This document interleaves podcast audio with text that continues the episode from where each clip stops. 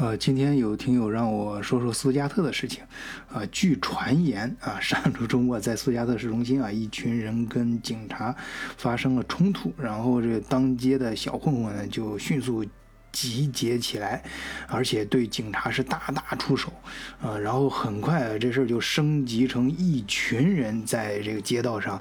打砸抢，这个场面啊曾经一度失控啊，很像美国刚刚发生的那个动乱，哎，我估计可能这也是，呃，为什么很多听友比较关心这事儿的一个重要原因，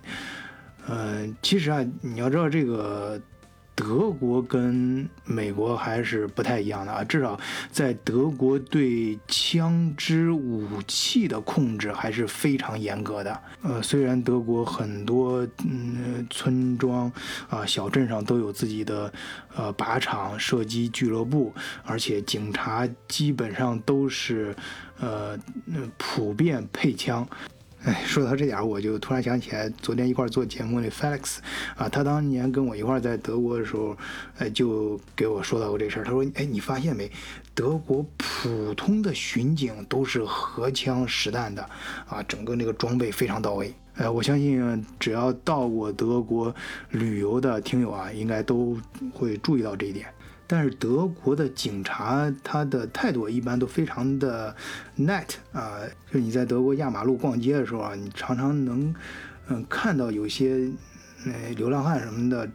站住人家那个门店啊，或者是呃呃站在那些。不该站的地方，哎，警察过来啊，也只能是先给人家摆事实、讲道理，哎，慢慢的劝离，哎，不也也不敢嗯直接上来就动粗啊，只是到后来各种办法都试了，实在是不行的时候，两个人才会把这中间这哥们儿给架走，哎，架离现场。呃，如果这警察想使用武器啊，啊，那相关的规定就更严格了啊。呃，那呃，比如说啊，在德国人口最多的，哎，就是疫情最严重的那个北威州，还有最早发生疫情的那个啊，制造业比较发达的，包括在的那个州，啊，巴伐利亚州，哎，这两个州的法律啊，呃，就明确规定。警察开枪的目的是什么呢？不是说开枪是为了打死对方，而是呃，更多的是呃恐吓啊、震慑啊，就是呃让对方无力再攻击或者逃跑。那警察什么时候才能开枪？打死对方呢，就是致命的射击呢。哎，这个也有相当明确和严格的呃规定。呃，我们也是列举这两个州的相关规定啊。只有当开枪是避免生命危险或他人遭到肢体伤害的唯一办法时，才允许致命性的射击。好，我们回头说这个新闻的事儿啊。呃，这个新闻发生在。周六哎，就是前天啊，现在是周一晚上，德国时间啊。嗯嗯，当时啊，我还不知道这个事儿，就是第二天，就昨天星期天的时候，呃，我还是跟往常一样，就是天气不错嘛，出去散散步。呃呃，当时呢，虽然是上午，但是气温已经上来了，所以我们小区旁边那个湖，呃，那个湖旁边有这个沙滩啊，有些这个很多呃树木草丛。哎呃，环境很不错，所以已经有三三两两的这个人群了啊，就是四四五四五堆吧，有四五堆人在在，呃，在那儿还有人在那儿游泳。哎，突然就有一个警车开进来，哎，我开始还以为是出来赶人呢，因为最近德国不是我刚刚做了节目说。屠屠宰场那事儿嘛，爆出来，呃，疫情是大规模受到感染，所以我想可能是，呃，出来赶人嘛，不让大家扎堆儿。呃，我正这么想着，突然又从那个树林那口啊，呃，另外一边。直接钻进来一辆就就消防车，啊，还不是救护车，是消防车，啊，紧跟着啊是另外一辆警车，直接冲到那湖的另外一边，呃，我当时还想赶快去找个人问问到底出了什么事儿，哎，正在要问的时候，就听到头顶上声音非常大，一看啊是一个直升机突然出现在头顶上，这盘旋桨的声，那个螺旋桨的声音啊非常大，还挺吓人的，我当时吓一跳，然后突然。又陆陆续续的围过来几辆警车和消防车，呃，我看至少少有四五辆，呃，当时那阵势啊，搞得真的跟军演一样啊，速度都很快。而那辆直升机呢，就在湖水的中间啊，湖心地方贴着湖面呀盘旋。与此同时啊，几个救援人员就马上换上装备，划着两个皮划艇就往湖中间冲过去了。